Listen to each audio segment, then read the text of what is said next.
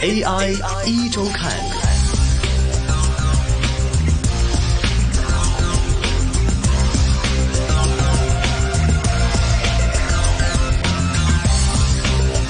AI 一周刊，AI 一周刊。那么今天下我们的直播间呢，是继续是有粤港澳机械人产业联盟的总干事 Debra 来跟我们聊聊 AI 方面的话题。下午好，Debra。Hello，大家好，我是 Debra。Debra，今天我们要准备点什么话题跟大家分享呢？常常会想到现在会有网红啊，嗯，然后 YouTube 啊，然后基本上我们有时候未必会开电视去看节目，我们就可能就打开手机，然后一直滑，一直滑，那就很多不同的片段就会一直连续播放，对，看到你喜欢的或不喜欢的，它都会呃。要弹出来，然后吸引你，或者是广告，基本上可能一整天都不需要再开呃我们传统的电视。真的，我现在在家里面其实有装那个是说数码电视之类的那些盒子之后啊，我就开电视，我真的就会打开视频软件，就真的来在上面看东西了，就是可以找一些。其实很多时候，大家开始发现，我接受资讯的方式已经未必是靠我们看新闻，或者是看一些什么媒体，可能直接看一下 YouTuber 当地的一些 YouTuber，他可以给你做一些第一手的反馈，或者一些。介绍一下这边的情况，可能会比一些新闻的角度会更特别一点。其实慢慢的，我个人来说已经开始有这样的一个习惯开始体现出来了。不知道 Debra 会不会也有这种感觉？对啊，像我们最近有一部很流行的韩剧嘛，哦，相信大家也不会啊 坐在电视机前面，可能就已经啊登录到手机，然后对，或者订阅一下一些频道啊，订阅一下这个他每期推送啊之类的。对，而且有时候我们就比较快时嘛，有一些频道就是呃，他会用三分钟或五分钟去告诉你一套电影啊，或者一个电视 剧啊。Facebook 很多这样的一些账号，你就一直有有片段一直滑滑下去，你就会越看越多，越看越多。对，基本上可能有一些电影你都没有时不没有时间，或者是你你你想知道结局或是来龙去脉，你就看那三五分钟。所以基本上现在你真的乖乖的坐在电视机前面去看电视，就是是另外一个呃，我们我觉得是近代我们这些人的一些习惯。嗯，而且如果你想看新闻，你就直接按一个新闻频道啊。他们已经忘记了以前我们怎么在电视前面，我们啊要等，嗯啊几点钟啊有什么啊烹饪节目，对，几点钟有什么啊呃周末的大电影。可是现在，对于呃，我们随时随地都可以在网络上面啊啊拿到我们想要的资讯或者是节目，基本上就传统的电台。电视台就可能离我们有一点远了。BBC 啊，大家都是非常呃熟悉，而且常常听的一个英国的老牌啊，知名的公共媒体啊。那许多人想看呃国际新闻的头号选择之一就是 BBC 了。那 BBC 这个呃广播公司啊，已经到今天今一今年已是是九十八年了。哇！所以。呃，基本上我们可能想联想到 BBC 会拍的，除了是新闻以外，可能就是一些呃自然呃界纪录片、动物对纪录片，对，然后一些比较深入啊，比较水准也蛮高的一些节目。可是，可是这些节目变相就是我刚刚我们所说的，呃，未必是我们日常想呃，就是想知道的，而且制作成本特别高，他们。对，因为你们都可能都去北极、北极啊，或是南极啊，然后或是深入海里面啊去啊拍摄，那可是呃就不像我们呃平常可能就很想知道一些普啊日常的资讯，嗯，所以在他们的呃收视率上面可能稍微没有我们刚刚所说的 YouTube 啊或者是 KOL 这么呃。高那个呃这么生活化，嗯，所以那 BBC 他们的一个主要收入来源是什么呢？呃，其实它的收取。的费用呢，就是来自电视牌照费哦。因为 BBC 的主要资金来源呢，就是呃，我我们知道英国皇家他就特许允许他们呢，就向电视观众去收取一个电视牌照费哦。那在英国呢，想要看电视的观众呢，在接收电视呃讯号之前呢，就必须花费一笔钱去取得合法的电视牌照。哦，那所以这样呢，才可以收讯号看电视。嗯所以这笔钱基本上呃也蛮非常庞大的，是 BBC 呃每年大概有一百五十亿的英镑。那嗯。折合差不多就在大大概呃有一千五百亿港元。港港元对，而且我看 BBC 他们大概一年的一个收入有百分之七十五的资金都是来源于这个电视牌照费哦。对啊，可是就是像我们呃，就是新的首相啊，约翰逊上台啊，嗯。他就很希望去重新会去审视这个啊、呃牌照费是不是适合，因为嗯毕竟呃，像我们刚刚所说的很多平台出炉，嗯，那要支持这样的呃老牌的电视台的话，呃，是不是呃适合这个年代呢？因为就像呃很多人都会觉得，像以前我们会租嗯片。就是呃 LD，然后它就是啊、以前有一个百事达就已经没有了因为 Blockbuster 百事达就已经没有，因为没有人想到 Netflix，你买了一个频道，你就可以任选里面的电影去看，嗯。所以基本上就嗯没有人再去租借呃 VCD 啊，或者是啊、呃电呃再去这种电影租借的一些商店。所以我们看到现在开始有一些声音，就是在讨论说 BBC 的这样一个强制的收费机制是不是要被打破了。其实这个我又想到，代表刚才提到，就是现在有免费报纸。其实，在最开始的时候，这种媒体媒介出现的时候，其实资费都是呃资讯都是收费的。像刚才我们提到报纸也好，或者说你去看一些这个呃杂志也好，其实最早这些东西都是收费的。但是我慢慢看到，现在开始出现免费报纸，出现一些免费的杂志。那这个其实也都是慢慢在一个媒体的发展当中，大家的盈利模式都开始出现了一些变化，未必在完全依赖说我靠我本身这个媒介产品的售价来赚钱来维持生意的。那大家可能会习惯说，哦，报纸、杂志这些可能成本小一点，那它不收费，可能还有其他的这个生路在。那现在我们讨论到，连电视这类东西可能都要存在，说会不会有免费提供的一些电视？因为我们现在在香港当然有免费频道，但是很多的一些这个电视集团，其实大家还是要去订阅、去收费，才能够月费才能够去收看他们的节目的，主要还是有这样的一个方式。那如果说将来会不会有一天，我们看到内容制造商方面，那就是在我们的一些娱乐影视的内容提供商方面，开始越来越多的涌现的时候，而且他们的制作成本越来越低的时候，那么会不会出现一种情况，就是就像 BBC 一样，它现在靠着政府强制的一个这样的一个电视牌照费去维持它的一个营运？那会不会有一天说，当我们可以把我们的这样的一个接受资讯的方式，电视的媒体的这个平台，可以有更多的一些更廉价制作出来的内容摆到电视这样的一个媒介平台上的时候，哎，会不会是真的这些我们传统看到一些我们认为的电视台的一个末路，可能他们的一个独特的地位，或者说他们的一个收费方式都会面临着冲击，会不会带来这样的一些改变呢？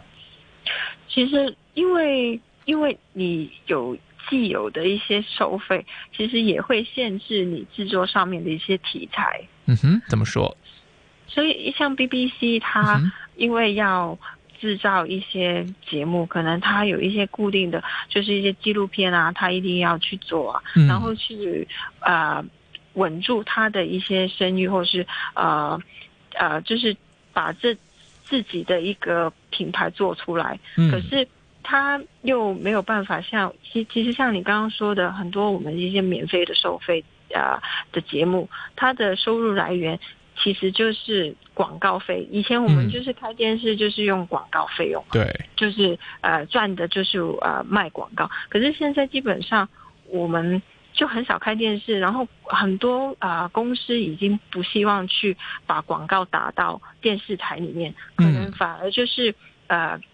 聘用一些比较有创意的，可能他去拍一个呃小剧小剧小剧情，嗯，然后里面去啊、灌呃就是软性的灌输一些品牌的产品在里面，嗯，然后让你看完那个广告，其实你也不知道自己，呃，到最后才知道你要的是什么产品。AI 一周看。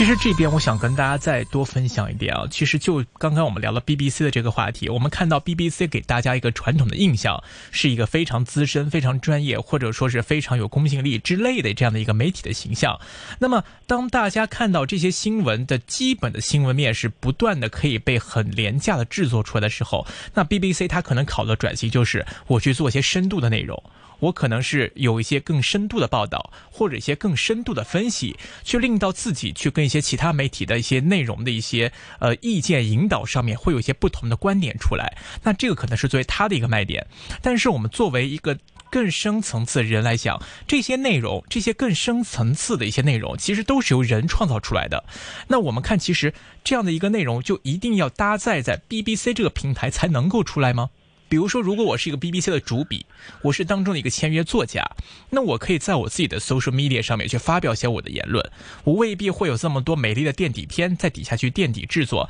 但是我写出来的文字内容上，其实我跟他不会差太多，甚至都是一样的。但是我的一个读者阅读的成本，会比你收看 BBC 这种收费媒体肯定会要便宜的很多很多。我们再换过来想，大家会看到最近很多 YouTuber，其实大家都叫 KOL 嘛，就是网红的一个概念。那这个网红，当然我们认为他的一些这个社会地位，或者不叫我们或者叫这种呃公信力的地位，他可能不会有这些传统媒体高。但是我们去看，其实大家如果在内地很熟的话，是有比如说像李佳琦或者是李子柒这些人，我不知道代表有没有听说过？有有有有。对他们现在在内地特别红，可能。就是李佳琦呢，他是一个男生，但是呢，他给一些就是一些购物平台或者是一些商家去带货。什么叫带货呢？就自己开直播，直播自己去试一些不同的一些化妆品，去跟大家推荐。我亲自试给你看哪些好，哪些不好。然后这样大家商家说：哇，你这个没有没有没有平台收费，你就是开直播，你没有什么平台费。那我只要。跟你主播签约，你带货量高，大家都喜欢看你来试产品的话，那你就试我的产品，帮我来做广告。那这个成本比我在 BBC 做广告要便宜多了。那李子柒他可能就是自己做一些最基础的一些田园生态的一些食物制作的一些视频，那么已经是红誉，不仅是红遍中国，它是红遍世界。我在网上会看到他的很多一些视频下面都是全球各国的人用各种语言在下面留言，所以我就会觉得说他们的影响，他们的这种呃媒体的公信力地位，可能媒体的传播地位可能不如 BBC 传统媒体，但是我想他们的覆盖人群。或者是他们的粉丝一点不会比这些传统媒体要少，所以通过他们的例子，当然他们目前还是停留在一个社会生活或者是某些时尚娱乐话题当中的一些一些个体、一些个案，但是最起码它说明了一点，就是说不依靠这些传统媒体来进行个人的一些推广、销售或者是视频内容制作的话呢，一样有机会是成为。成百上千万、上亿次点击率或者是浏览率的可能都是有可能实现到的，所以这一点的话，嗯，哎，不好意思，没关系，待会儿说。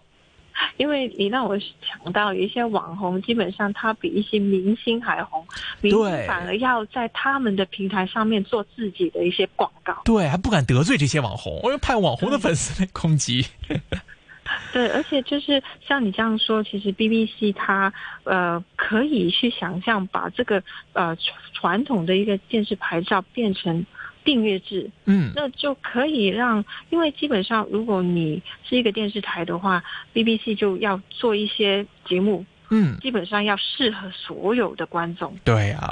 那可是如果你换成订阅制的话，就意味着呢，BBC 可以将它的不同的频道。组合，嗯，可能每一个频道 BBC 里面再分拆不同的频道，可能就是呃呃，就做生活的啊，有的就是做 fashion 的啊，有的就是说呃呃，就是煮呃烹饪的，对，这样他就可以在每一个频道里面去 target 呃一一一群人。而不用说所有 BBC 的都要迎合所有人的口味。嗯，而且你这种电视台，大家也知道嘛，就是 我制作一集节目，我的成本跟周期特别高，我要出外景，要请 cameraman，然后后台要请剪片，前面还要请主持人，可能还有些行程的编排、灯光等等的一些整个一流串的这样的一个制作成本，而且制作周期又特别长。那我一个网红，我就是网上直播，我只要一个 camera，一个手机在摆在我面前，我就可以在我的工作室，甚至在我的家里，在我的书桌前，我就开始做我的内容。就只要把我想 sell 的一些东西，或者我想说的一些内容准备好就好了。那甚至可能像，比如说我要看一些时事新闻，我可能比如说在加拿大方面发生什么事，我不一定要看新闻呐，我可能看加拿大当地的 YouTuber 讲，哎呀，我们今天这边发生了什么，我带大家来看一下，其实今天这边是实际是什么一个情况，以一个很草根或者是很民众的一个视角去审视一则新闻实际的影响，或者给人带来的一个感官上的冲击，其实可能会比我们看新闻要更加直接，更。加平易近人，讲哦，新闻拍的很大阵仗，我哎，其实也不过如此啊，可能大家都会有这种更实际、更这个切实地的一种身临其境的这样一种感觉，就不会像新闻拍的视角特别华丽或者特别夸张的一个效果。但是其实它的一个直播成本或者它的一个内容制作成本其实非常非常的低，而且时效率，我今天我五分钟前拍完片，我直接 up 周就出去了。但我的新闻素材我要捡回到 newsroom 里面去，再进后台呀、剪辑啊，然后再发布出来，所以这个周期就特别的慢。所以到底哪一个会成为将来真正的一个发展方向呢？现在。我们至少看到有这样一个苗头出来了。那如果将来的话是朝这样的方向发展，那我们在我们的资本市场上也不妨去寻找一些类似的标的。我们看到内地的在 A 股市场上，时常会有一些广电类的这种媒体类型的股份，时常会迎来暴涨。但是他们的情况跟在海外市场的媒体的一个处境、平台地位。可能不完全一致，未必会有一个代表性。那我们看到港股市场上其实也有很多类似的一些媒体的股份，一些电视台上市的一些股份，他们的股价目前长期都属于受压的状态。大家有的时候会很不理解，说，哎，他这间电视台在我们本地的地位其实特别的高，但是为什么资本市场对他就不重视或者是不看好呢？为什么会存在一些隐忧呢？所以大家如果说把我们每一次每只股票或者是每一盘生意放到我们的实际生活中去进行一个审视的话，去进行一个整个趋势的判断，它会不会是未来一个呃具备一个成长盈利的空间，还是说面对着一些新事物的冲击，对它的前景造成更多的不确定性？那么大家如果把这个逻辑都理通、理顺、理解的话呢，对自己的一个投资判断趋势的选择就会有个更加清晰的判断了。好的，时间关系呢，我们今天先跟 Debra 聊这里，也感谢 Debra 给我们带来的分享。那么这节节目就先到这里，感谢各位的收听，我们下期节目再会，拜拜，拜拜。AI 一周看。